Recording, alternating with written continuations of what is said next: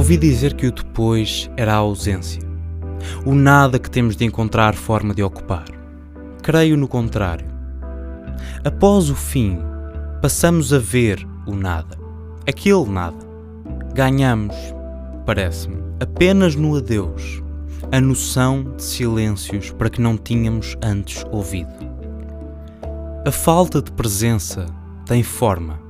O que nos sufoca na despedida não é o estreitar de garrote da solidão amorfa, é o nada corporizado.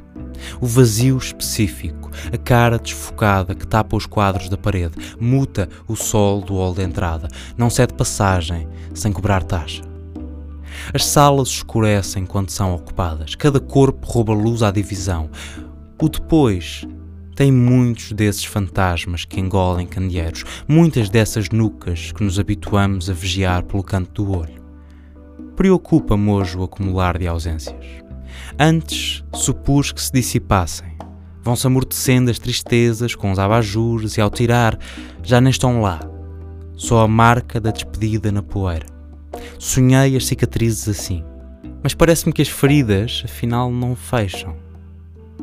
Acordei ontem a pensar na minha primeira namorada.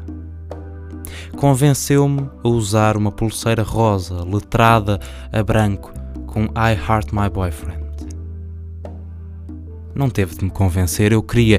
Ela tinha a outra, a azul, dedicada a ela mesma.